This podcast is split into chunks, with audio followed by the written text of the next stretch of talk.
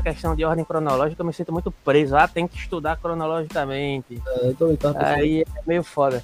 Mas assim, essa questão interessante que tu colocou, porque tem a ver justamente com o que eu queria abordar em Kelsen, né? A discussão entre justnaturalismo e justpositivismo. Isso. E dentro da perspectiva do justpositivismo, existem, no mínimo, três variações do que seria positivismo Isso. dentro dessa perspectiva jurídica, tá ligado? E aí Kelsen vai se valer de um diálogo do- da perspectiva do positivismo enquanto ideologia em relação ao positivismo enquanto, entre aspas, ciência, né? É. Para, de certa forma, tentar formular uma perspectiva da teoria pura do direito. Então aí eu acho que é, que é, que é, que é o gancho, né? Para, de certa forma, você compreender, de certa forma, como ao mesmo tempo ele é influenciado por Kant e ao mesmo tempo a perspectiva que ele erige dessa teoria Isso é pura do muito direito, ao mesmo, tempo, é o contra- ao mesmo tempo é o contrário do que Kant Eu acho propõe. ele quase um neocantiano, praticamente. É o que dizem, né? É o que dizem. Ele é muito influenciado por Kant, realmente. Muito, muito mesmo. É, é- esse- uma agora sim, ele criou essa questão né, do, do DBC e do, é, e do C, que ele tira isso diretamente de Kant, mas tipo, isso criou uma, uma poria no direito im- imensa, porque assim, falar o, que, o que é o DVC não é, qual a diferença de fato ontológica, digamos assim, entre o C e uma norma jurídica que é um DVC. Uma norma jurídica, ela, ela, em que sentido ela, ela a, a- o caráter, qual é o status ontológico da norma jurídica? Que ele fala é o DVC, não é o C. Tem, tem aquilo que, as coisas que são e tem as coisas que eh, são apenas prescrições lógicas e normativas, né? Que a ideia de Kelsen é basicamente isso. A- a- a- que a norma jurídica é o centro do direito, basicamente. Então, tipo, mas o que, o que significa esse, esse DVC? Tipo, Qual é o estatuto jurídico, é, o estatuto ontológico disso, em termos não jurídicos, assim, mas filosóficos. E outra coisa importante, mas assim, uma coisa que eu também queria, é, queria falar, isso aí eu queria te- também perguntar assim, o que tu acha sobre isso. Mas outra coisa que eu queria falar também é, é, tipo assim, falar é, também como a filosofia do direito não é, por exemplo, tem gente que é engraçado isso, porque o pessoal de filosofia não estuda muito filosofia do direito. Mas Sim, nem a galera do direito estuda filosofia, né? Diga-se e de o pessoal de direito, eles não têm, e isso, e o pessoal de direito, eles não têm a capacidade de estudar filosofia do direito. O problema é esse. Não é nem Quando que eles estudam, é eles que não até estudam. Porque, por exemplo, Eles é estudam, mas eles, é mas eles, mas então, eles não tentam. tem como estudar. Eles Porque não tentam- para isso. Não, na verdade, eles tentam, na verdade, enquadrar a perspectiva filosófica acerca É. da perspectiva jurídica que eles têm. Então, Isso. é sempre um enquadramento, tá assim, ligado? Isso, então, aí a filosofia do direito se transforma. Inclusive, isso aconteceu historicamente e, teo- e de forma teórica, porque, inclusive, a, a filosofia do direito se transformou numa teoria geral do direito. E é Aham. o que tu tá falando, é, é exatamente isso que tu tá falando. E, tipo, enquadrar a filosofia dentro de uma estrutura jurídica. Ou seja, quando o jurista vai estudar filosofia do direito, ele estuda por esse paradigma, de estudar filosofia pelos olhos do direito. Isso é muito perceptível, cara. Basta, bo- isso. basta botar aí qualquer lado- filósofo falando aí que dá pra perceber isso claramente. Isso, e por outro lado, o pessoal de filosofia ignora a filosofia do direito, sendo que é uma coisa extremamente relevante. Todos, os- é engraçado isso, eu fui perceber, todos os filósofos da história falaram sobre filosofia do direito. Todos. Literalmente, todos os principais filósofos. Você for pegar todos os pré- os pré-socráticos, a maioria dos pré-socráticos, Platão, Aristóteles, os sofistas, é, os, os, os helenistas, os medievais, Kant, Hegel, Marx, to- todos, mas todo mundo, os contratualistas, todo mundo falou de direito. Mas os- o pessoal de filosofia meio que ignora mesmo assim. Tanto é que a, a cadeira de filosofia nem existe na, na, na universidade de filosofia, na maioria das vezes. Existe na de direito, sendo que, como eu falei, na de direito não estudam direito. Filosofia de direito estudam teoria geral do direito. Aham. Então, tipo, é um problema assim que é de ambos os lados. Tipo, tanto um quanto o outro. Não, A minha, intenção, a minha intenção também é essa, é por, é por essa ótica aí. É fazer esse estudo crítico da filosofia do direito e do direito, sacou? Crítico Isso. filosófico. E a, e a questão importante é que a filosofia de direito é a filosofia de direito é um ramo da filosofia. É basicamente filosofia analisando é, o direito. Então é tipo, é filosofia. Então você não está deixando de, de fazer filosofia. É óbvio que você vai ter, necessariamente que você vai ter que, é, você vai acabar tendo que lidar com conceitos técnicos de direito, com questões técnicas de direito também. Ocasionalmente isso vai acontecer. Mas não é uma matéria de direito digamos assim, é uma matéria de filosofia e que, por incrível que pareça, não é estudado pelo pessoal de filosofia, é estudado pelo povo do direito e acaba acontecendo o quê? Não é estudado. Entendeu? Basicamente. Esse, esse para mim é um dos, um dos grandes problemas né, em, em, relação ao estudo de filosofia, filosofia direito. É o primeiro problema, assim, em termos de academia também, né? Por exemplo, em relação a isso de academia.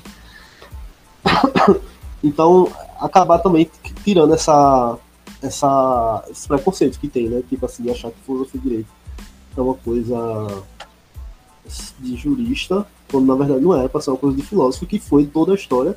Mas, óbvio, também muitos juristas trataram de filosofia e direito. E acabaram se tornando filósofos de direito também, né? Vê Kells e vários outros aí, é, Carl Schmitt. Carl Schmitt também, eu queria, eu queria fazer um sobre Carl Schmitt, que eu acho extremamente interessante, ele é muito importante.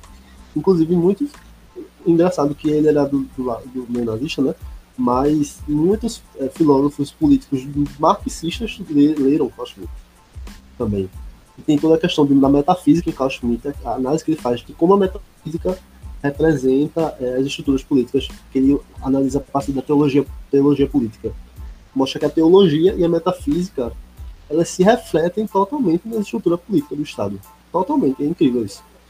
Então, é, é outra coisa que poderia ser interessante também, e aí já ficaria entre, entre meio termo, entre filosofia política e filosofia do direito. E e tipo. Eu, e eu não vejo assim tanta gente falando de filosofia do direito, entendeu? No, no YouTube. E quando eu vejo, o povo fala muito ruim. É péssimo. Geralmente quando tem são ele para, né? Ele faz algumas conferências e assim posta lá, mas tipo, não é uma coisa é, meio que de youtuber, entendeu? É uma coisa mais né, acadêmica. Assim, quando ele faz conferência e bota lá no YouTube, mas não é uma coisa direcionada ao YouTube, né? Alguns falando de mais caro, né? Isso, mais caro tem, tem um outro, mas tipo, lá é coisa bem espaça, né? Bem espaço, e, assim. E, e, tem alguns problemas também. Tem algumas apropriações que ele faz de, de, de pachucanos que a galera, a galera marxista também cai de pau em cima dele. É, é, é, interessante isso, porque tu poderia analisar essa questão mais de Marx, né? Tipo, você conhece mais e analisava assim, tu ia ajudar bastante nessa parte do, do da filosofia do marxista. Poderia fazer alguns vídeos sobre isso. Inclusive, por exemplo, ó, a gente fazia um sobre a filosofia do direito em Marx e Engels. Aí outra a gente fazia sobre Pachucanes. Entendeu? Outra a gente fazia sobre é, os filósofos do direito marxista atualmente, como tá essa questão. Né? Aí fazia essa, essa análise até no Brasil mesmo, assim. Aqui no Brasil, como é, como é feita essa, essa, essa análise. É, Aí poderia também. Hegel, na questão de, de eu acho o Hegel assim, extremamente importante. importante. Eu tô até com. Eu até citei um. Não sei se tu conhece, tem um artigo de Hegel que é só sobre direito.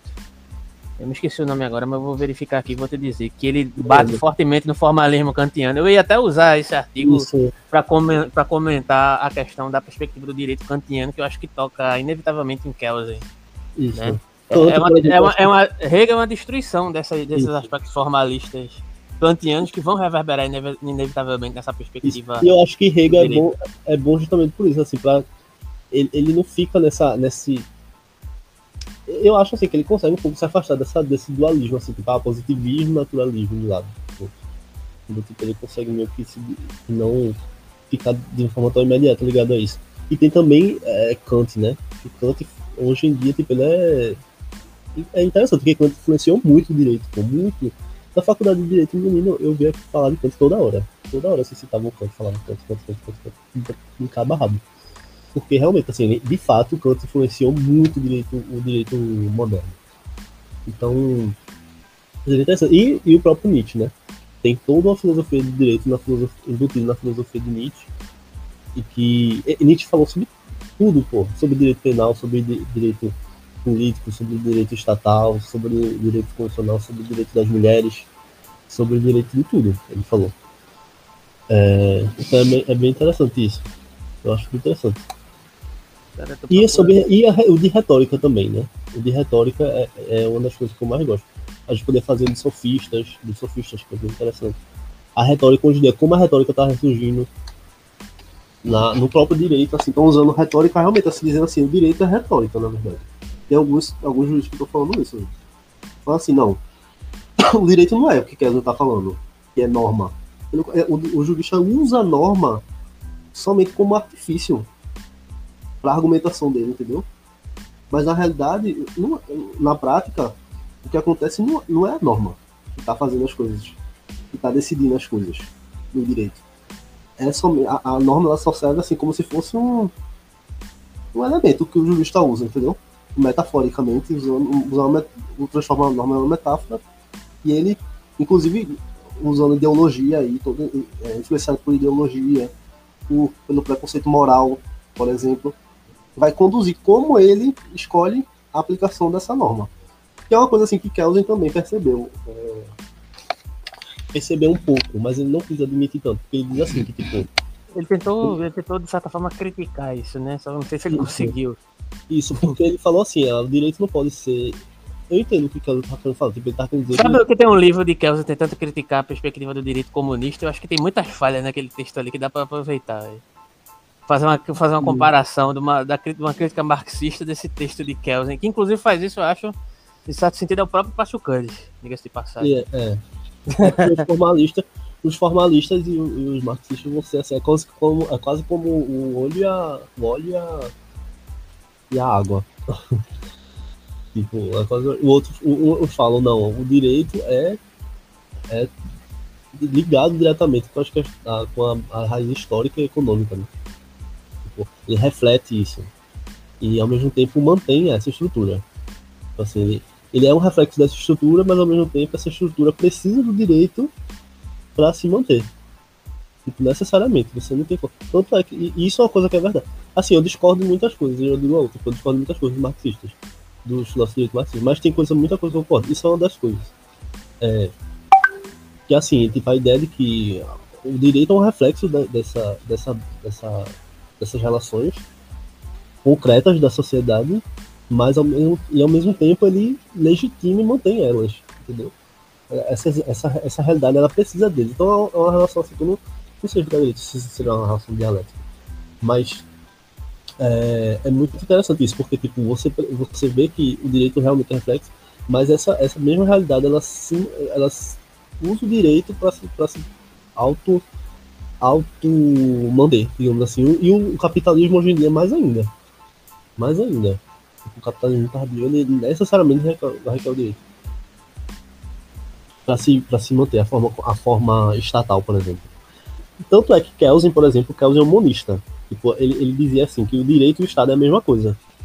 Então, assim, para ele, o Estado é o direito, digamos assim.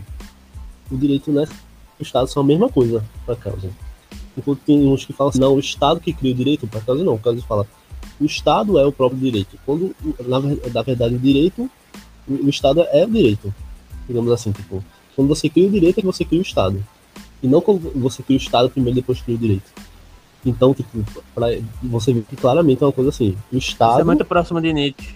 Está intrinsecamente ligado ao direito. Entendeu? Então, para ele se manter como ele é, ele precisa do direito. Necessariamente. Necessariamente. Por isso que Marx se falava com, é, e de certo, corretamente, que para você superar a, a, o Estado, você precisaria superar o direito burguês. Porque não tem como, e, e é inevitável realmente. Ele era jurista e tinha total consciência disso é impossível você é, conseguir superar essa estrutura sem você é, superar o direito burguês. O que gerou certos problemas, por exemplo, historicamente. Você vê, por exemplo, na, na, na revoluções já que aconteceram, que os juristas é, os soviéticos, por exemplo, tentavam de, de, se libertar do direito burguês, mas eles, ao mesmo tempo não conseguiam direito. Muitos, muitas das normas jurídicas anteriores precisaram de se manter, digamos assim. Eles é, não, não conseguiram se, se, se soltar diretamente daquilo. E o que aconteceu? O Estado se manteve, entendeu? De certa forma. O Estado se manteve no, no, na União Soviética. Não, não se acabou o Estado, porque de fato, estava estava certo. O Estado não vai é, se dissolver se, essa, se o próprio direito burguês não for. É impossível, é impossível. Eu acho para mim é totalmente impossível. Pô, perdi o nome do artigo aqui de Hegel que fala sobre direitos. O que tu acha sobre essa questão assim, do direito, do direito burguês e do, do Estado? Do Estado moderno, né? Então, é, eu poderia refletir as luzes dessa questão a partir da perspectiva de Nietzsche. Quando é que Nietzsche fala na genealogia da moral lá que por que, que o Estado surge? E o Estado surge por conta de uma necessidade daqueles que instituem determinados valores, aqueles que se, se, se colocam como nobres, criam valores e eles têm um ímpeto de permanência no poder. E a partir disso, eles criam um Estado para poder, de certa forma, criar determinadas prescrições que foram fundamentadas desde a antiguidade na relação credor-devedor. O direito surge dessa questão. Né? É. Certo ímpeto de dívida, de, de, de ressarcimento e etc. Então, o Estado nada mais é que a própria expressão dessa relação tornada um pouco mais refinada, em certo sentido. Só que, ao mesmo tempo, o que, é que ele diz posteriormente, né, na segunda dissertação da genealogia da moral? A partir do momento que, o, que essas normas, que essas, que essas prescrições são assimiladas pela sociedade de um modo geral, né, elas vão se tornando supostamente menos punitivas, no sentido estrito, corpóreo, de punição física. É. Né? Porque, de certa forma, elas produzem uma consciência social de que legitima o próprio direito, digamos assim, né? Isso. O direito, por consequência, é o Estado. Né? Então, quanto mais assimilado, essencializado ele se torna no âmbito social, menor a necessidade de prescrever punições cruéis, né? Porque, de certa maneira, já se cria uma certa consciência, uma certa assimilação moral que está ligada à noção de Gewissen, que ele coloca lá no, na genealogia da moral, né? E a partir disso, de certa maneira, ele na própria segunda dissertação ele começa a mencionar né, que, que o, o, direito, isso parece até bem hegeliano quando ele menciona isso, né, que o direito, em determinado sentido, ele se autossuprime. Uhum. Consegue entender essa questão que ele está dizendo aí? Ele, ele, inclusive, ele se torna tão forte diante do escopo social que ele se dá o luxo, de certa forma, de não se exercer como direito em determinados aspectos. Né? É. Ele já está tão coeso, ele está tão consolidado, que ele pode, inclusive, se dar o luxo de não punir né? Digamos assim. Isso abre prerrogativas, inclusive, para uma série de questões, inclusive diante de um certo ímpeto de privilégio daqueles que detêm, é, digamos assim, os poderes macro dentro de uma concepção de escopo social, que é justamente essa ideia de autossupressão do direito quando é conveniente, né? Então, se me é conveniente, eu posso me permitir não punir porque isso me convém, né? Convém uma determinada estrutura que, que é a própria base de surgimento do direito, em certo sentido. Né? Isso, e por incrível que pareça, Nietzsche é arbitrário, né? E que é arbitrário. Não, essa, essa não. origem é tipo uma coisa arbitrária. Como se... Pois é. E incrível que pareça, Nietzsche se aproxima completamente aqui de Marx aqui. Por incrível que pareça. Tá ligado? Estou pensando muito próximo. Nesse aspecto. É. Né? Isso. Tem uma coisa também, assim, sobre essa questão. Porque, tipo assim, você viu que o direito é totalmente. É, tenta ser logicizado, né? Tenta ser estruturado, racionalizado. É, essa, essa desejo. Nietzsche também fala sobre essa questão, né? Do, do desejo pela razão, né? Tipo assim, ele faz toda essa crítica da racionalidade. E o direito moderno, ele tá totalmente relacionado a isso, assim, essa, essa busca de dizer assim, como a gente, não tem aquela questão da, do, da aquela clara questão, a gente já falou muito sobre isso, do tipo, de que o, no mundo moderno tem a, a, a ideia de, de Deleuze, né, de niilismo reativo, de niilismo negativo, no mundo moderno, a gente faz o que? Busca em, em medidas laicas, assim, é, a negar meio que o presente em prol de determinados valores, digamos assim também. Não mais necessariamente valores é, da eternidade, essas coisas. E o direito, e o que, o que acontece? Quando o homem perde essa, essa. Quando acontece a morte de Deus, digamos assim, é como se o, o direito moderno também fosse um resultado da morte de Deus. Se você para pensar, o, o, direito racionalizado, assim, o direito positivista moderno ele também, para mim, é como se fosse um resultado da morte de Deus. Porque o que acontece? Se você for ver na história do direito, muitas tradições do direito eram, eram, eram ligadas totalmente à religião. Você o direito hinduísta, o direito é, hindu, o direito árabe. Até hoje, de certa maneira, ainda se mantém um certo naturalismo no direito. Se mantém, né? mas veja o que acontece. O direito positivo, no sentido do direito positivista, ele tenta se afastar. Kelsen é a maior Sim. expressão disso. Assim, assim, tenta dizer, ah, não, a gente não pode usar metafísica, né? Tem que se afastar totalmente da metafísica. Embora, como eu falei, tem, aquela, tem muita gente que fala que são ref... que é, a, mesmo que tentam se Já ouviu falar de Ana Júri? Ana Júri? Já ouviu falar disso? Não, só, só rapidinho, antes de tu completar. Eu entendo que atualmente a gente vive uma crise dessa perspectiva naturalista. Tem, tem até alguns, alguns juristas que dizem assim, olha, o pior que fosse, ou, em certos aspectos, o naturalismo fosse injusto, né, houvesse uma certa essencialização, que inclusive é presente, inclusive pela própria Constituição brasileira, que é a questão do, direito natural do, do direito privado, que, que isso é, é, é. presente, cara, é vigente, uma das maiores penas. Eu tive até um professor de naturalista, tu acredita? Enfim, Mas, enfim, tem, tem uma série de questões que ainda estão, estão presentes. Mas existe uma certa crise, né? Uma certa falta de orientação, digamos assim. É, uma é, talvez moral, um lastro específico no qual Isso, então, exatamente o que eu tava falando. Porque, Aí... tipo, porque, tipo assim, existe o naturalismo, mas se você for ver o naturalismo hoje não é forte como era, por exemplo, em São, São Tomás de Aquino. Sim, isso é bom e é ruim ao mesmo tempo. É, é ruim isso, porque de é certa é maneira é bom porque de certa maneira você quebra os, alguns parâmetros metafísicos presentes no direito. Mas é ruim ao mesmo tempo que você entrega o direito na mão de, de, de certas pessoas que podem se valer dos direitos como instrumento para defender qualquer coisa que seja, diga-se passagem. Isso. Pronto, e, e, essa coisa que tu tá falando aí, o que aconteceu? Teve o um ressurgimento do naturalismo justamente com esse temor na Alemanha pós-nazista. Mas Kelsen também foi acusado disso quando ele. Isso, Kelsen foi um dos acusados. Ele disse que muitos juízes acusaram Kelsen de ter, de ter meio que contribuído pro regime. Porque, porque ele. Fa... Porque ele apesar do. Tudo é produzido pela. É, tudo que é, que é lei é, é direito. Então, a lei nazista eram válidas. Eram juridicamente válidas, digamos assim. Porque tinha um Mesmo que você pudesse moralmente criticar elas, é, é, você dissesse que é moral, não, não importa, porque ela, ela era válida juridicamente. Então eles não fizeram, digamos assim, nada de errado do, aos olhos do direito, de certa forma. Então isso leva a uma aporia muito grande, entendeu? Por isso que nesse momento aí teve uma, uma, uma virulência de juros naturalistas na Alemanha. De repente surgiu um monte de juros naturalistas lá. Por causa disso, dizer assim, não, a gente não pode defender mais isso, a gente tem que defender que existem certos valores no direito é, que são. Mas aí também tem uma questão. São, e os direitos humanos, por exemplo, hoje em dia é uma coisa que a gente poderia também analisar bastante. Também a crítica aos direitos humanos Sim, mas aí tem uma questão anterior, eu acho. Humanos, e os direitos humanos, eles, de certa forma, mesmo que muitos juízes falam, ah, não, direitos humanos não é, não é direito natural. E outros dizem que é sim direito natural, meu professor mesmo dizia que era. É, os direitos humanos, eles são a parte mais de direito natural do direito positivo de hoje. Sim, mas tem, uma assim. questão, mas tem uma questão também de fundamentação ontológica, porque como é que se concebe a natureza? Isso é outra questão também, né? Isso. Eu, vou, ser, vou ser um juiz naturalista, mas qual é a ideia de natureza que permeia essa questão aí? É, é né? tem muitas respostas diferentes, né? Um dizia que era Deus, outro dizia que é a natureza humana, a própria natureza humana. Outro a natureza, a, a natureza é algo estanque, determinado, ou é algo fluido? Porque se isso. for algo fluido, eu posso erigir um outro tipo de juiz naturalista. É, verdade, né? Também. É, tá ligado? É interessante isso também. é interessante, é verdade.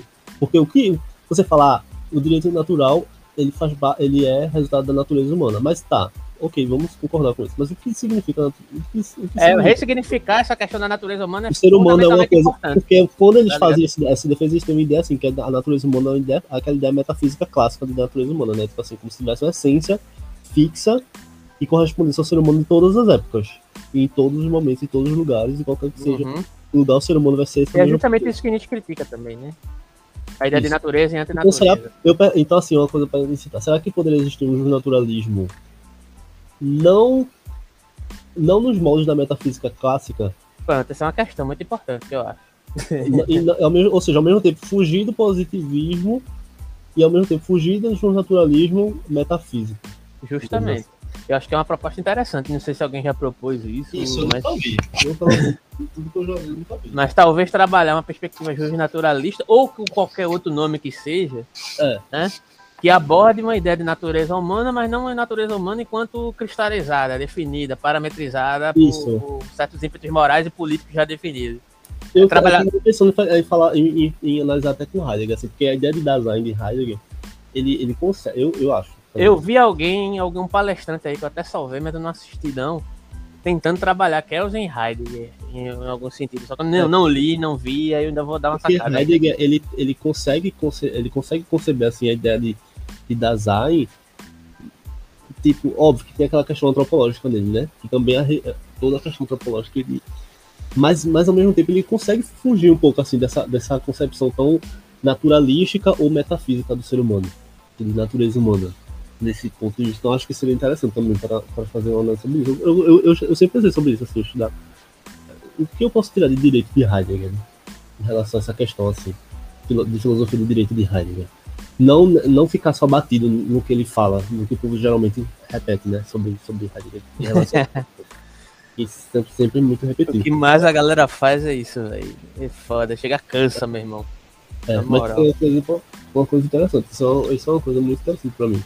Mas, tipo, veja, tem essa questão, né, do naturalismo. Só que, ao mesmo tempo, o que acontece? Hoje em dia, pra mim, tipo, por conta da morte de Deus, na modernidade, foi preciso, assim, tem até um. Esse, Mas como é que tu vê essa questão? Eu, porque, tipo, eu tenho visto tantas perspectivas esse, diferentes esse... dessa questão da morte de Deus que eu não consigo conceber mais dessa maneira só, não.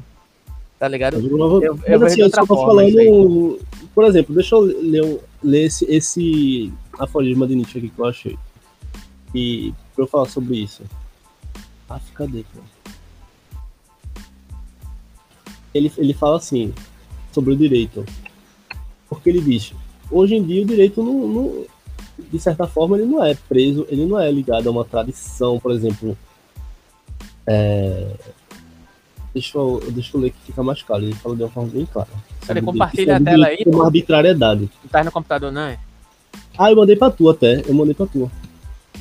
É mas tu manda, manda o PDF aí que eu compartilho a tela aqui. Eu mandei já o PDF. Mandou não? Mandei. Qual é o, qual é o PDF? É o, é o, o, do, o do. Mas tá tipo, ó, tá na tela, tipo aqui, ó. Eu mandei um print. Ah, esse, esse print aí, ó, do aforismo. O mano demasiado, mano, 459. Ele fala necessidade de um direito arbitrário. Os juristas disputam se no, no, no povo deveria prevalecer o direito mais extensamente examinado ou mais facilmente compreensível. O primeiro, cujo modelo maior romano parece incompreensível para o leigo, não exprimindo seu sentimento do direito, porque de fato o direito romano era um direito muito é, um direito muito técnico, assim, muito um monumento jurídico realmente. É, os, os direitos populares, como o germânico, por exemplo, eram toscos. E é interessante que gente tem uma consciência jurídica muito muito refinada e muito inteligente, pô. Ele tá totalmente certo nisso. Os direitos populares. Okay, o humano demasiado humano, qual é o número? É, humano demasiado humano, 459. Os direitos. E ele era bem consciente do direito romano, né? Que ele era filólogo. Os direitos populares, como o germânico, por exemplo, eram coxos, supersticiosos e lógicos, às vezes tolos, mas correspondiam a construir sentimentos bem determinados, herdados, nativos. Isso é verdade. Assim, ou seja, esses direitos do, dos povos, eles eram direitos, assim, ligados a uma tradição daquele povo, mas eram direitos que as pessoas sentiam como justo. Então as pessoas eram mais cômodas, assim, elas falavam, ah, isso é o que é certo, né? Mas, só que era um ilógico, como ele tá falando, supersticioso, tosco, enfim. É, é porque existe o seguinte, tem uma questão que antecede essa parada aí, que eu acho é, que veja, é... deixa eu só terminar, para eu, eu, terminar meu, meu conclusão. É, mas onde o direito não é mais tradição, como entre nós, como no mundo moderno, né? Ele só pode ser comando, coerção. Nenhum de nós possui mais o sentimento tradicional do direito. Isso, ninguém, ninguém mais tem essa ideia, esse sentimento assim que tem esses povos de direito. É, do direito. Por isso temos que nos contentar com direitos arbitrários, que são a expressão da necessidade de haver um direito. O mais lógico é então o mais aceitável, porque é o mais imparcial. Ou seja, a única, a, o, que, o que sobrou para a gente, para o direito, o direito que é o direito positivo, a ideia é isso. A ideia de logicidade, a ideia de que o direito é um sistema positivo de normas. Por quê? Porque não tem como mais, não tem como assim você recorrer a uma instância suprema para legitimar o direito, digamos assim. Então, ele, de certa forma, necessariamente é eu acho assim, ele sempre foi arbitrário. Mas, tipo, agora é, ele fica mais arbitrário nesse ponto de vista, assim, de fundamento, de legitimidade, assim, do direito. E, e sim, falar. Vê só, porque, tipo, tem um caráter que antecede essa questão aí. Não é necessariamente tem a ver com a questão do direito em si, mas com a ideia. Eu até escrevi sobre isso no artigo do mestrado. Se tu quiser ler, tu lê depois, que é Verdade como Correspondência em Nietzsche. E não só em Nietzsche, porque eu trabalho uma caralhada de, de filósofos. Eu botei Heidegger, eu botei Hegel, eu botei Mersau, eu coloquei Aquino. Então, mas enfim, a ideia era tentar identificar nos textos de Nietzsche como às vezes ele, ele ao contestar a verdade, ele admite uma certa correspondência da verdade, mesmo que seja para negar a verdade. Mas não é exatamente essa questão. A questão é que o seguinte, em determinado momento lá da Gaia Ciência, Nietzsche menciona o seguinte: é, a lógica, a unidade da razão surge a partir de uma determinada necessidade de sobrevivência. Né? Um certo ímpeto de sobrevivência faz com que é, os seres humanos passem a sentir uma determinada necessidade de um certo ímpeto de um raciocínio lógico que, de certa forma, se coadune, porque é, se circunscrever no âmbito geral, de certa maneira, por raciocínios divergentes ou maneiras lógicas de, de, de, conceber a vida de maneira divergente, isso causaria uma certa desunião daquela determinada comunidade. Então, para poder aquela comunidade, de certa maneira, manter a sua sobrevivência, ela tinha que erigir uma imagem né, em comum que foi denominada como racionalidade e como raciocínio lógico. Eu não sei se tu percebe aí que está um germe, de certa maneira, né, de alguém que percebe essa, essa é, pode se utilizar, inclusive, desse subterfúgio, desse artifício humano para sobrevivência, para, de certa maneira, subjugar os outros, né, de certa maneira, se instrumentalizar a partir dessa questão. Pode ser o nobre, ou até mesmo, em certo sentido, o próprio sacerdote ascético, que lá na genealogia da moral surge como algo de degenerescente, mas, algo, mas que possui algo de nobre também. Não sei se tu tá entendendo o que eu tô querendo falar. Eu, eu, eu, eu, pensei também assim, tu acha que isso também tá ligado com aquela questão que a gente fala, tipo, que é, você pode usar a linguagem o uso da linguagem também é uma forma de dominação do, do mundo, digamos assim. Ah. Sim, isso está obviamente ligado, porque se a gente interpreta que tudo que vive é dotado de vontade de potência, e tudo que é dotado de vontade de potência interpreta e cria perspectivas, cria um certo ímpeto de conhecimento e ao mesmo tempo, de certa maneira, pode, a partir dessa perspectiva, querer, em certo sentido, totalizar o mundo a partir da sua imagem e semelhança, né? Então, se a vontade de potência se apropria, mas ao mesmo tempo ela contém em si mesma a sua degenerescência, mas ela perde a dimensão da vida, e ao perder a dimensão da vida, ela almeja exclusivamente se manter no poder, em certo sentido, e isso também está embutido em si mesmo a própria decadência, digamos assim, né? essa dimensão do poder que, que se mantém. Para Nietzsche não é possível isso. Né? Isso é até um equívoco que a galera costuma cometer, como se a vontade de potência fosse algo proveniente exclusivamente do ego, ego algo egocentrado. Né? É, eu acho que provocou isso. Né? A vontade de potência ela contém em si mesma a sua própria degenerescência, porque ela tem dimensão da vida e a vida, além de ser apropriação e exploração, né, ela é também a exposição. Né? Ela se coloca é de certa isso, maneira. É por isso também que a vontade de potência não é, por exemplo, tentam fazer a ideia de que tipo o herói nazista, tipo aquele é, não é uma essência. É uma, expressão da vontade de potência, digamos. Pois é, não, não, se sustenta, porque quando você almeja permanecer nessa, nesse ímpeto de sobreposição, isso já é o próprio paradoxo da vontade de potência, né? Digamos assim. Né? Ela é o, a sua inclinação e a sua decadência. Eu estava até estudando isso agora há pouco.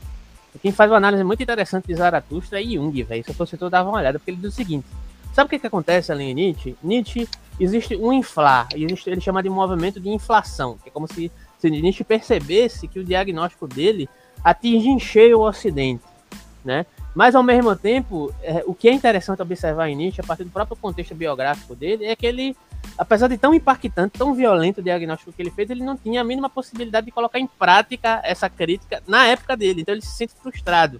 Ao mesmo tempo, isso causa um declínio da, da, da concepção psicológica do Nietzsche, mas ele entende que isso é fundamental, porque faz com que essa suposta clareza que Nietzsche tenha sobre um determinado diagnóstico, né, dentro do seu contexto social, ela de certa maneira demonstra as suas próprias fragilidades, né? interpretando isso a própria a, a luzes da, da, da, noção de vontade de potência, de interpretação às luzes da vontade de potência, que se apropriar é necessariamente interpretar, você entende que o Nietzsche estava ciente de que o próprio diagnóstico que ele faz acerca da questão do conhecimento está circunscrita, está delegada a ele próprio, a ele mesmo, sabe? Ele não está imune a essa questão. Então, é, não é interessante perceber isso, isso diante desse aspecto de, poxa, entrou e saiu, que porra foi essa? Tu tá conseguindo entender o meu raciocínio qual é? Né? Tô conseguindo, entrou e saiu o quê? Não, o Ricardo entrou aí e de repente caiu, saiu correndo. Mas enfim, tu entendeu o que eu quero dizer? Nietzsche entendia que esse diagnóstico que ele fazia era uma sugestão dele, era algo que ele, que ele vislumbrava combater na época dele, mas não era algo determinista, não era algo determinável. É, era mais uma sugestão a partir de certas propensões em relação a uma certa noção de subjetividade que precisava ser combatida, né? E ele queria colocar uma proposta, né, de, de, compa de combate, uma proposta de combate em relação a essa questão. Mas ao mesmo tempo ele percebia que ele não poderia se cristalizar no seu próprio diagnóstico né? Então, de certa maneira, ele, quando fez esse diagnóstico, ele colocou à prova, digamos assim, a sua própria pretensão. Né? Ele tinha ciência disso, a fragilidade de outros aspectos, né?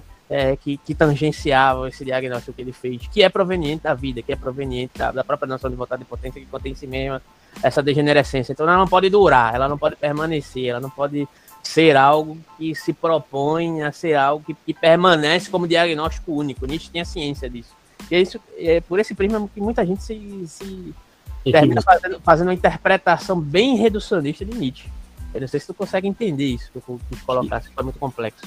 Por exemplo, tu acha que é uma interpretação reducionista quando, fala, quando se fala que a vontade de potência é, é um conceito metafísico, por exemplo? é, é, o que eu costumo dizer, qual é a questão, né? Não é que é. Eu não possa entender a vontade de potência como algo metafísico, mas que metafísica é essa? É uma metafísica calcada na tradição, como disse Heidegger? Aí eu acho complicado, né? É, mas qual é o pensamento filosófico que, de certa maneira, não que é vai... é como Heidegger entendeu, né? É como é. Heidegger entendeu. Pois é. Ele, então, ele diz isso, né? Que tipo, ele faz parte da tradição no sentido de que é, também ele, ele meio que faz uma destruição da metafísica por dentro, mas ao mesmo tempo faz metafísica. Digamos assim, como se fosse o último dos metafísicos, né? Naquele livro do Nietzsche dele, de Nietzsche 1 e 2.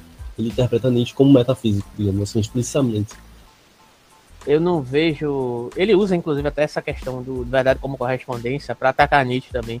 Eu acho que Nietzsche cai em vários em várias contradições que ele mesmo busca combater, mas é justamente isso que eu estou falando, George. Eu acho que Nietzsche ele não queria é, fazer um diagnóstico para ser cristalizado e utilizado como ferramenta única e dizer assim, ah, Nietzsche descobriu a verdade sobre determinados diagnósticos, mas no sentido de mostrar a fragilidade do próprio fluxo psicológico de um ser humano de certa maneira, de usar a racionalidade como ser capaz de, de fazer diagnósticos mais verdadeiros do que outros, digamos assim. Inclusive ele próprio, dentro dessa questão. Entende? Mas tu acha o que dessa questão, por exemplo, é, que eu estava falando antes, que é, tu estava me explicando sobre essa questão, né, de tipo, essa busca por, por um direito lógico, racional, que é o direito moderno, ele tem como germe esse impulso do ser humano, né? Tu podia falar mais um pouco sobre essa questão? Então, esse é um ponto, né? É um ponto. Eu vou dar um salto gigantesco, porque eu acho que tem outros desdobramentos aí. Não tem nem condição de fazer isso. Mas, tendo em vista essa questão da, do raciocínio lógico comunitário, surgindo como ímpeto de sobrevivência, e recaindo na mão de algumas pessoas que podem que perceberam isso ao longo da história. Olha, a gente pode utilizar isso. A gente pode instrumentalizar essa questão. E aí vai entrar na questão do é, Hobbes, Locke e Rousseau, né? sobre a questão do contrato social. Como é que surgiu é, o contrato social? Aí Nietzsche entra nesse diálogo, né? Isso é importantíssimo, né? Aí quer dizer que é o, o homem é lobo do homem, então quer dizer que houve um acordo, diz assim, olha, se a gente não fizer um acordo, a gente vai se destruir aqui. Ou foi como Locke pressupunha, ou foi como, como Rousseau pressupôs, né?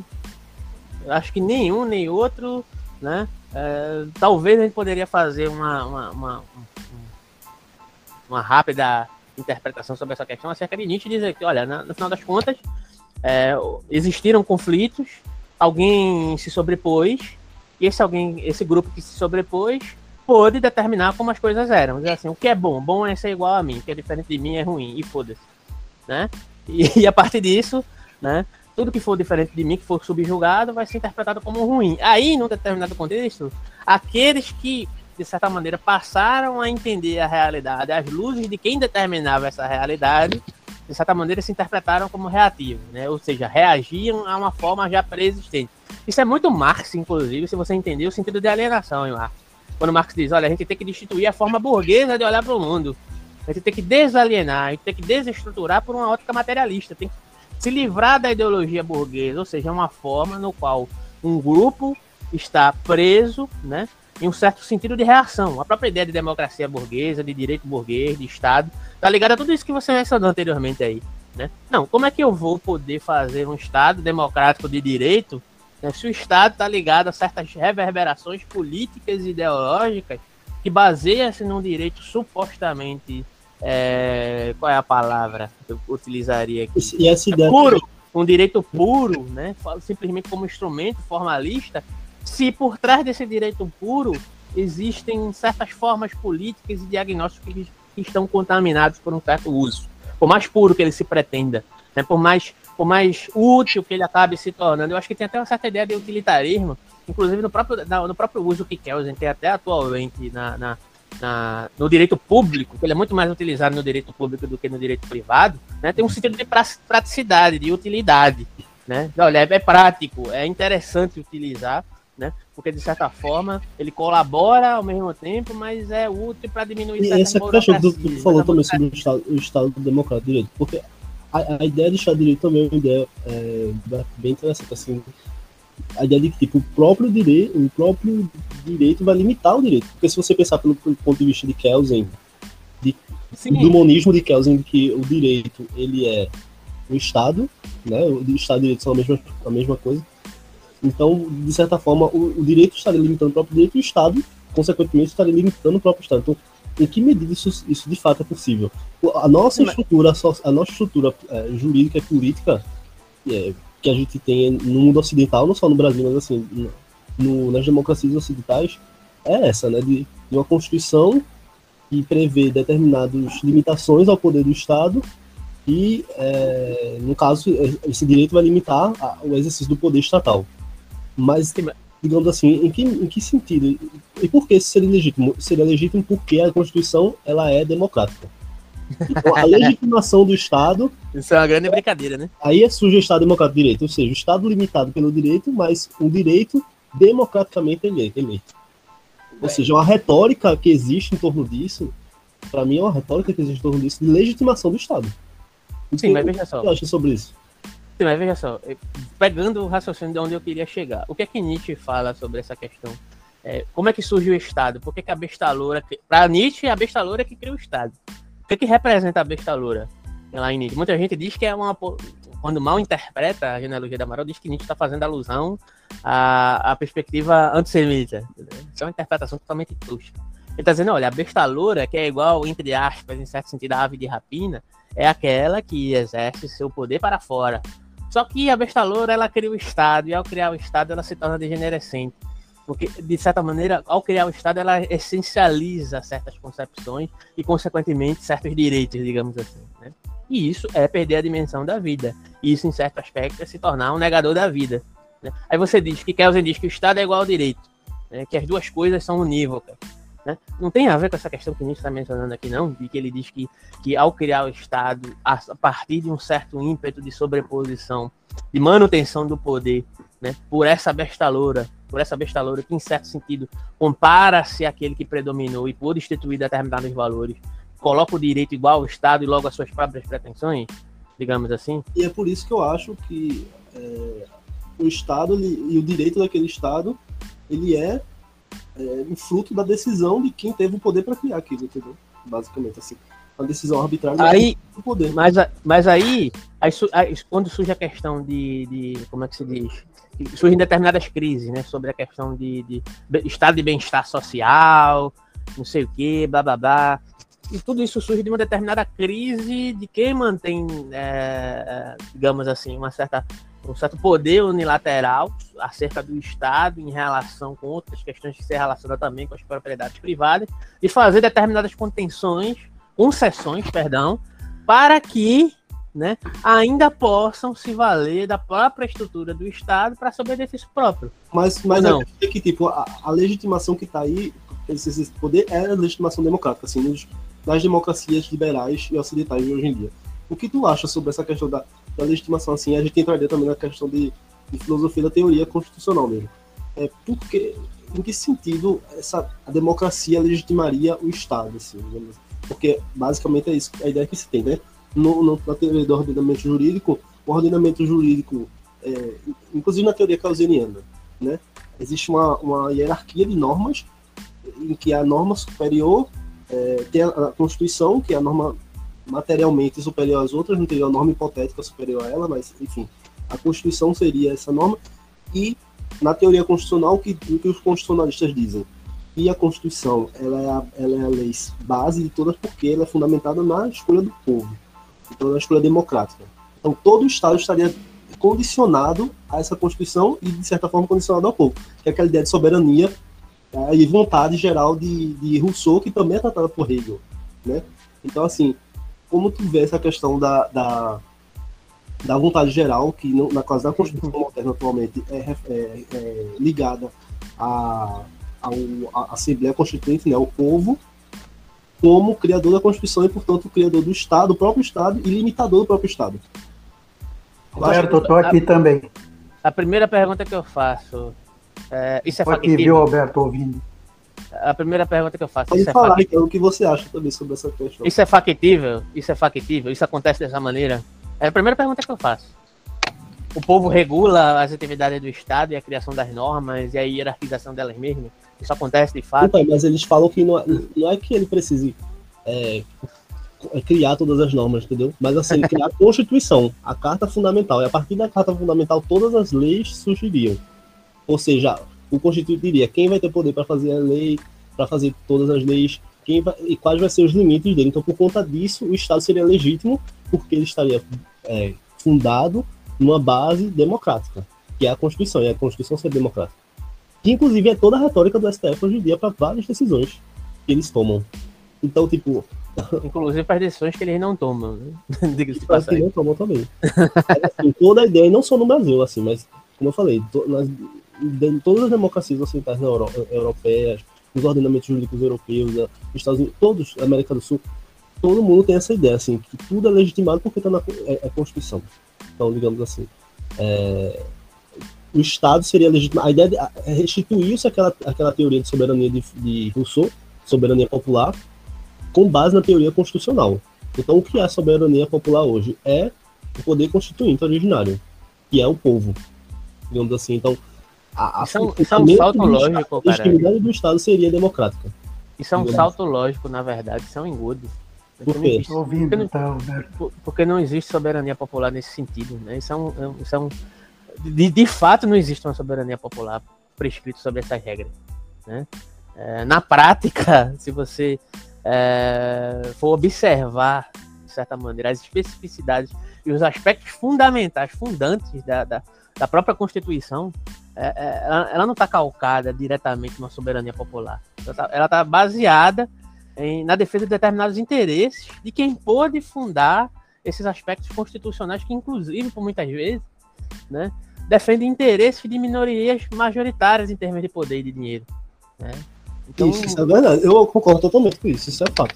Há, muitos processos constituintes eles são como se fosse assim é, representação de várias forças de poder que tiveram mais poder de, de colocar lá. Su, e colocaram uma capa de, supostamente assim. democrática que não existe, na verdade. Mas, tipo, tiveram. Agora sim, a questão é: isso é o que você está falando, assim, ah, o que, não, o que aconteceu de fato. Mas e se de fato existisse, por exemplo, uma Constituição em que de fato toda a população votou, participou? Existe, existiram constituições em que teve uma ampla participação popular, inclusive na América do Sul, de fato, isso aconteceu. Mas, Sim, mas assim, aí, aí assim, se fosse possivelmente, é supostamente, que todas as pessoas participassem em estados surgindo daí, seria legítimo? Sim, mas aí você. Essa, aí, seria legítimo? Mas peraí. Peraí, peraí, rapidinho. Mas isso aí é complicado. A gente tem que, não adianta jogar, informar. Ah, tal momento houve. Vamos dizer o seguinte: Bolsonaro foi legitimamente eleito. Né? Não, nem precisa, se não houvesse, não. mas assim, se não, é, ele não foi legitimamente eleito, houve fraude aí, porque ele não teve concorrência, tiraram o concorrente Sim, não, dele mas, do. Não, sabe? Então não pode rapidinho. dizer que foi legitimamente. Peraí, rapidinho, rapidinho. A formalidade não é legitimidade. Tá, peraí, o que eu tô dizendo é o seguinte, querendo dizer é o seguinte, dentro do Sim. processo eleitoral validado democraticamente, eu tô falando do que aconteceu antes, né, é que eu tô falando do processo. O processo eleitoral houve, houve pessoas indo votar que escolheram um candidato que, que, que, é, que era Bolsonaro e tinha outra opção que era outro candidato que era o Haddad, e essas pessoas não, legitimamente. Opção... Não, eu não tô falando do que é do anterior, não, é, Ricardo. Eu tô falando do que veio anteriormente, não. Eu tô falando do Sim, próprio mas processo esse eleitoral. É o problema do direito. Esse é o problema do direito e da justiça e do, do talvez até do que o Kelsen falava sobre a teoria pura do direito, Sim. porque o direito não é o Estado, sabe? O direito são as regras que são geradas dentro do Estado. Entendeu? isso é que é, a complicação, é, isso que é a complicação que eu acho, inclusive, sobre a história do Kelsen. Eu, eu, eu só. Não, só, só intervenção é só aí, terminar. porque. É só para terminar. É mas é que ele não foi legítimo, então. Não, mas aí é porque eu não estou envolvendo a questão do processo de Lula, de que foi retirado. Não, eu estou pegando não. o próprio processo eleitoral no seguinte sentido: que você dá o direito a determinadas pessoas que não tenham a capacidade de fazer a melhor escolha possível. E elas vão lá e votam e, e exercem um voto antidemocrático democraticamente. Antidemocrático democraticamente. Essa é, é a questão que eu quero enfatizar aqui. É óbvio que eu concordo com isso, mas eu estou pegando o seguinte sentido: você pode dar o poder a uma suposta soberania popular. Se essa suposta soberania popular ela não tiver, entre aspas, né, um ímpeto de escolha suficientemente esclarecido, por determinadas ideologias que são dominantes e que se empregueiram na população de maneiras várias, inclusive a partir de uma própria disseminação de um certo ímpeto democrático, né? E elas podem se manifestar, inclusive, como antidemocráticas, e manifestar isso no voto, e legitimar, entre aspas, apesar de todas as influências que existem, que existiram no processo eleitoral, que eu concordo com você, mas vão legitimar democraticamente um processo antidemocrático. Esse é o paradoxo da democracia. Né? Então, para mim, uma democracia que dá abertura para esse tipo de questão, ela está fadada a explodir ela mesma. A questão é Entende? É, isso é um problema que, inclusive, é um ponto muito importante que tu falou, é uma coisa que é, estamos estudando muito hoje em dia é, em teoria política sobre essa questão. A própria democracia, ela está criando problemas para ela mesma, digamos assim, porque ela cria espaço em que movimentos antidemocráticos surgem. Então, a, a questão toda é filosofia, que, toda, que debate também filosofia política, em teoria política. Como a democracia, como os regimes democráticos poderiam se blindar de movimentos antidemocráticos que ela própria criou as condições para eles surgirem, como por exemplo Bolsonaro no Brasil. Porque afinal de contas, Bolsonaro ele era um congressista de anos, ou seja, ele foi eleito pelo povo durante anos e passou quantos anos na, na, na, no Congresso. Justamente, não Mas se resume ao processo eleitoral que foi sujo, foi E podre, ele sempre foi abertamente, etc. ele sempre teve abertamente essa, essa não foi agora Justamente. na presidência, ele sempre foi abertamente assim. Esse é o ponto ele que nunca, eu ele, ele, nunca se negou assim, disse, ah, não, não, é. não ele, ele, pelo contrário, acho que ele era até pior. Assim. Se quiserem fazer alguma pergunta, talvez eu possa agora. Não, é, você pode falar. Porque eu peço desculpa que eu cheguei tarde, não, mas pode... eu achei que essa conversa era Não, pode não, só tá debatendo assim livremente. É, na verdade. Não, mas tudo bem, mas se, se então se, se alguém quiser fazer uma pergunta por, por conta do então, que você já falaram, essa questão, por exemplo, saber a minha opinião. De que a democracia, não, peraí, rapidinho, próprio, só... na própria democracia surge um movimento democrático. Rapidinho, como ela pode lidar com isso? Rapidinho. Deixa eu só não, na verdade é porque é o seguinte: é, é, era uma conversa para marcar quarta-feira o podcast. A gente tava decidindo qual é o tema. A gente começou a conversar aqui, Sim. aí descambou aqui, porque inclusive vou ter que fazer uma live daqui a pouco. Mas você pode ficar sim, mas é... eu, só, eu só quis enfatizar, porque eu não estava mencionando que eu acho que, que Bolsonaro foi eleito legitimamente, eu estou dizendo o processo. Eu quis falar não, sobre o processo nem o processo eleitoral. foi. Com não, certeza falando... não foi, porque se, se fosse aplicar Kelsen, o, o, nosso amigo Moro não tinha nem dado a primeira Sim. sentença. Sim, mas aí, Ricardo, sabe qual é a questão? Ele violou a lei. O Moro, o Moro violou a lei. Como Sim, é que a lei não é autoposta, a lei é um instrumento, ela é utilizada ao bel prazer. Cara, ele não poder, podia cara. condenar é sem isso. prova. Sim, mas. Esse é o problema do Brasil. Esse é o problema do Brasil. Confunde o Estado com direito, são duas coisas distintas. O direito nasce a partir do Estado, não existe essa história de direito natural, essa merda daí na Unicinos eu nunca confundei. Sim, cara, mas é porque você está confundindo o que eu estou colocando como crítica da utilização do direito Sim, como é mas... é feito em um certo sentido específico, de como é normalizado, porque é o comum, Sim. é o normal, é o estado de normalidade da utilização do direito no, no contexto brasileiro, diferentemente do que eu acredito. Eu não acredito nisso, eu estou dizendo como é, não estou dizendo como deveria ser. Sim, mas acontece que aqui justamente... Deveria não é a burguesia que se apropriou do Estado, é a lei. A lei se apropriou do Estado, os advogados se apropriaram do Estado, e eles contam com essa tal de burguesia ou com a elite, entendeu? O Estado aqui, eu, o Jorge não sei se conhece, tem o Paulo Roberto de Almeida, é um diplomata. E ele tem vários livros. Por acaso eu tive com ele uma vez conversando pela internet. Ele estava com um livro Está na gaveta dele preparando, ele fala assim: a autobiografia de um fora da lei, o Estado brasileiro. Eu li pelo menos uns cinco, quatro, cinco capítulos que ele tinha. Ele tinha uns 45 capítulos, só que ele abandonou. O Estado não tem nada a ver com a lei. O Estado é a soma de todos os cidadãos, de tudo que eles querem fazer. Através da Constituição, eles fazem um acordo, tudo é um acordo, sabe? Só que o direito diz que para se fazer essa reunião, esse acordo, vai ter de ser só os mais mais nobres, os mais ricos, isso aquilo, entendeu? Então nós estamos nesse problema. Eu acho que o grande dilema é a pessoa confundir, achar que o direito cria a política. Não é, mas é a política que cria, que cria o direito. E o direito está aí a serviço de, dos interesses, que realmente não tem nada a ver com o interesse de um cidadão comum. Tanto que a Constituição de 1988 tem dezenas de, de, eh, de artigos capitais que não são implementados. inclusive que ninguém pode se tornar escravo.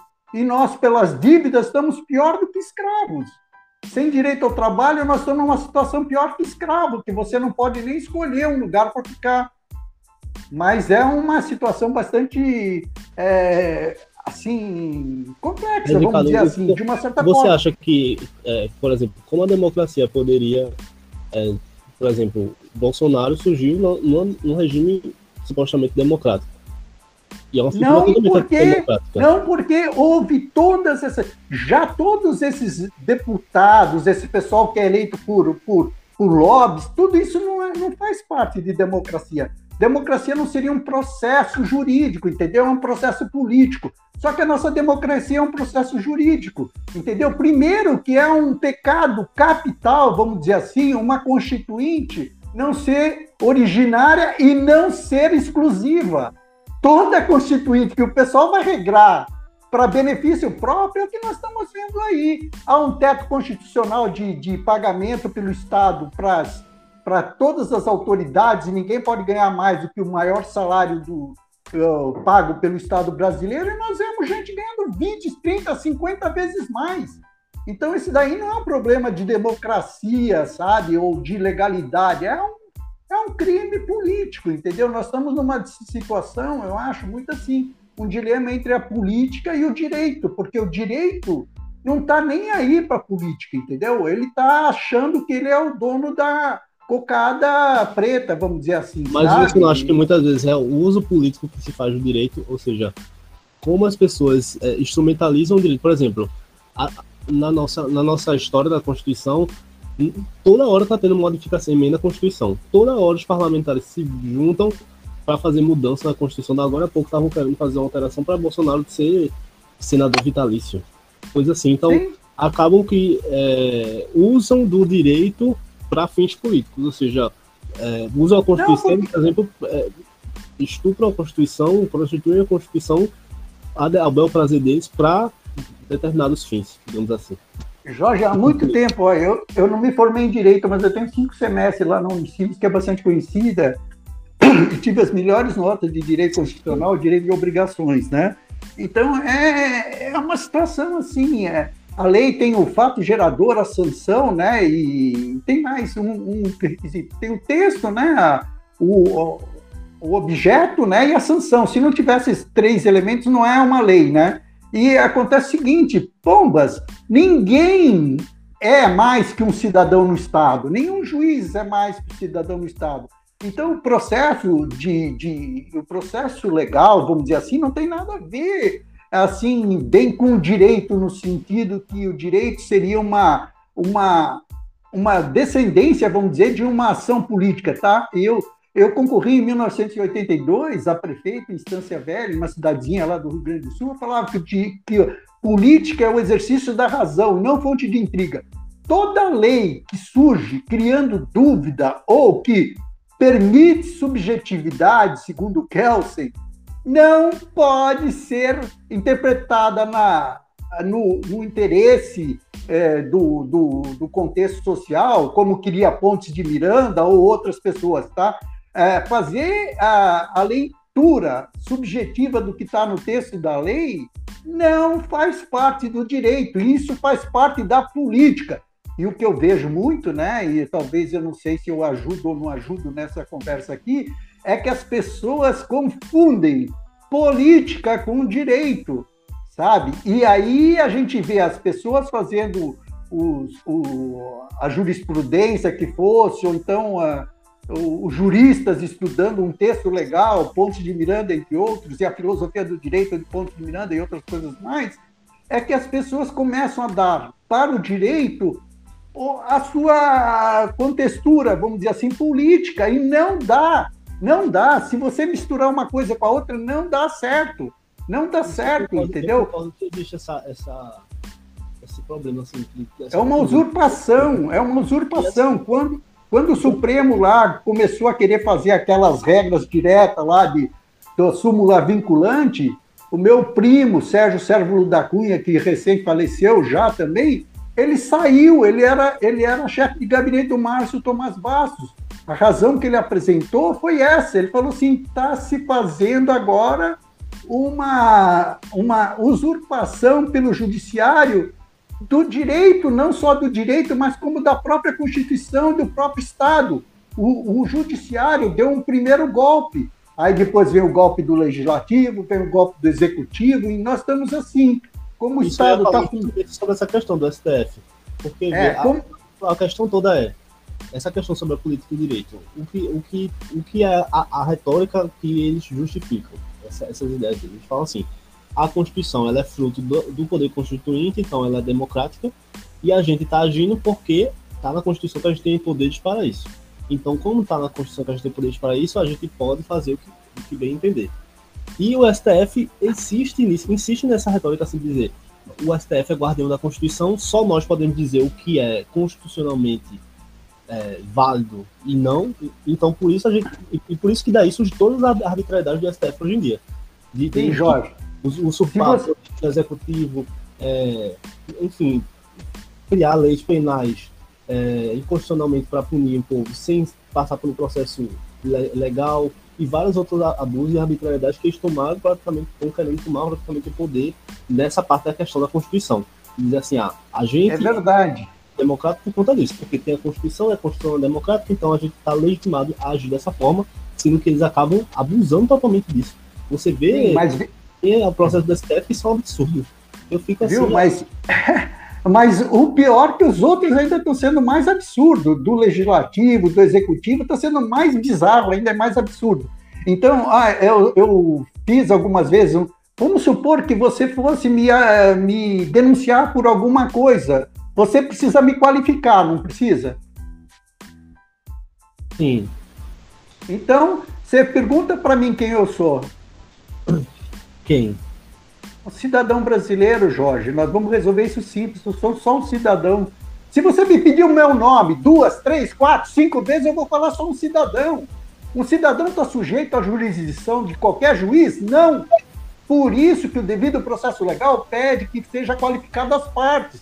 Se você se qualifica, você aceita o contrato social que é a Constituição. Aí muitas das vezes você está perdido. Por isso que o Brizola fazia aquela grande figura do passado, entendeu? O Brizola, quando ele falava para jornalista, para qualquer uma autoridade, ele falava como cidadão. Isso. Mas Ele- você por ele- que tem. Ele era governador do Rio Grande do Sul. Por exemplo, que não respeita o processo legal. E ele, a vítima é o acusador, é o, o, é o juiz de várias causas, por exemplo, naquele. naquele não só o processo da fake news, mas tem outros processos que ele, que ele, que ele é o presidente. E pra mim isso é uma coisa totalmente absurda. Assim. Então você vê que tipo, tem no, judiciário é, essa questão de usar a democracia, assim, dizer, ah, a gente, a gente é democrático e por conta disso comete todo tipo de abuso. Por outro lado, no executivo, você vê uma pessoa que foi congressista durante muitos anos, que foi eleito supostamente democraticamente, mas que está lá contra o próprio Estado, contra a própria democracia, querendo destruir as instituições, querendo destruir o próprio, a, a própria instituição estatal para ele se manter no poder. Então você vê que Sim, existe mas uma a Constituição, se não fosse todas as, as delongas e, e- e os empurra-empurra, a própria Constituição, sabe? Eu, como cidadão, posso dar voz de prisão para o Bolsonaro e eu posso me fuder também, mas eu tenho todo esse direito, sabe? Eu não votei nele, eu sou cidadão, eu não preciso ter votado nele. E eu posso mentir para ele dizendo que eu votei nele, e ele não pode dizer que eu não votei. Sabe? Tem uma coisa no direito que é muito estranho, eu acho que você sabe. É, é o mandato dos representantes é o mandato irresponsável, você sabe disso? Em que sentido você está falando? É que ele não tem responsabilidade com o eleitor, porque ele não sabe quem votou nele. É. Tem alguns, inclusive, que são eleitos sem serem eleitos pelo, pelo, pelo próprio eleitor, porque tem uma questão de Sim, sim, sim, mas veja só que engraçado. Quando você vai me representar em juízo como advogado, você tem responsabilidade nesse seu mandato. Mandado. Mandato, né? Vamos dizer assim, né? E aí, quando você é eleito para representação popular, você é irresponsável. Só que essa irresponsabilidade não se diz respeito à impu- impunibilidade ou desrespeito às regras, entendeu? É que você não tem um vínculo direto comigo. Então, Se eu chegar lá, mesmo que eu não votei no Bolsonaro, eu peço para ele ficar quieto, que quem está falando é o cidadão. O cidadão é mais do que o representante, porque é o titular da coisa. E essa é uma educação política que a gente não tem em geral, sabe? É uma coisa que a gente ganha, às vezes, no dia a dia, é coisa de família, né? Mas é complexo. Então, o meu caso que eu falava para o Alberto do Kelsen é que ele falava o seguinte: se a gente permitir que o direito passe por tantas subjetividades, cada juiz vai dar uma sentença. E a maioria desses juízes não tem a menor noção do que seja política, sabe? Entraram lá por concurso, respondendo questões, sabe? Que é o caso aí que a gente vê do, do, do Moro e outros aí mais, entendeu? Eu tenho amigos que, que, que são de toda a área do judiciário, inclusive um, um, amigo meu, Antônio Barbosa, era o juiz daquele efeito de Osasco. Lembra que, não sei se você é daqui da região de São Paulo, que houve uma explosão lá em Osasco, num shopping? Sim. Lembra não, talvez? Qual a explosão? É, uma explosão num, num restaurante lá no shopping e, e algumas pessoas faleceram, sabe? Por acaso, esse meu amigo, eu encontrei com ele uma vez e ele era o juiz dessa causa e saiu essa causa, eu acho, na Isto É, na Veja na ocasião, dizendo assim, a justiça rápida, né? Aí eu comentei com ele, porque foi um cara que a gente estudou junto em 65, 66, né? E aí eh, eu falei para ele, pô, ô, Antônio, né? Que era um amigo, então podia talvez chamá-lo assim. É, mas eles vão recorrer. Ele falou: não vão, Ricardo. Eu dei a sentença em acordo com as partes. Aí ele falou assim: a obrigação do juiz é dirimir as lides, sabe? Terminar as lides e não postergá-las. A maioria do judiciário brasileiro não tem a menor noção disso. As pessoas aqui não estão agindo juridicamente, entendeu? Estão agindo politicamente é de acordo com seus próprios interesses. Oi? E na prática, inclusive, eu vejo exatamente isso. Assim, ao invés de resolver os conflitos, gera mais conflitos. Né? Então, mais ou menos assim. Eu imagino. só um minuto, assim, porque eu não vou poder ficar muito. Eu, eu tenho que ir, ir aqui rapidinho. É, Alberto, tá aí? Tô aqui. Eu vou precisar, eu vou precisar sair agora aqui. Tranquilo aqui, sabe? Mas é só uma apresentação, Jorge. Um grande prazer em a gente tá em ligação direta, até pelo WhatsApp. É, isso, aí depois a gente pode falar para a gente marcar. Deixa eu, deixa eu, só comentar uma coisa aqui. É, antes de finalizar, tem um, tem um, tem um, tem um, tem um vídeo aí de, tem um vídeo de Foucault que ele diz assim, né? Não é necessariamente o posicionamento do juiz que valida a perspectiva do direito perante sei lá, né, uma sentença, um, uma, um, ou, ou, seja lá, uma concepção jurídica que seja proferida em um determinado aspecto em relação a um indivíduo, em relação ao, a, a, a uma pessoa que está num determinado contexto específico. Mas o que é que ele diz é o seguinte: quando o juiz, de certa maneira, ele, ele, ele exerce né, a, a sua perspectiva acerca do direito e ele é reconhecido pelo réu no sentido do local no qual ele está delegado a um certo ímpeto de autoridade, né?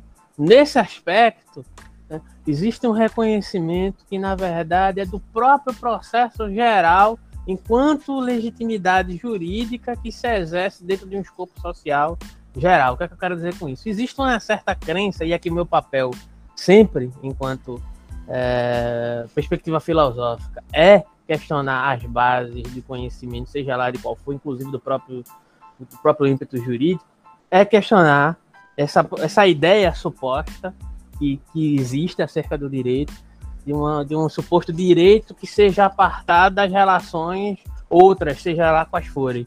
Né? Por exemplo, eu concordo que use, existe uma certa utilização política unilateral do direito, mas o, o, surgimento do direito ele nunca é algo, é, historicamente falando, né, enquanto conceito, enquanto aplicabilidade, enquanto epistemologia jurídica e etc., ele nunca é algo necessariamente, é, digamos assim, na minha interpretação, né, é, neutro. Não existe neutralidade no direito. Isso aí é, é, é ser muito inocente, sabe? Querer que exista uma neutralidade jurídica ah, eu vou utilizar. eu entendo que a definição do direito ele tenta se vender como isso, né? É, resolver conflitos, né? É, mas é inevitável, mas, é inevitável você dizer que desde sempre, desde o surgimento do direito, isso não é agora, que ele não, sempre serviu para uma certa utilização política de sobreposição.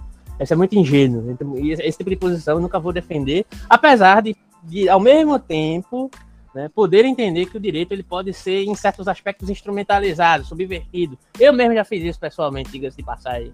Né? Lógico que quando você está sozinho, né, e não está associado a um determinado grupo que pode exercer um poder político e uma utilização do direito em um sentido político unilateral, você está fudido. Né? Não adianta você ter o melhor conhecimento jurídico da face da terra, né? que, a, que a, su, a sua reclamação, o seu, o seu, seu ímpeto de, de, entre aspas, justiça, ele vai ser soterrado.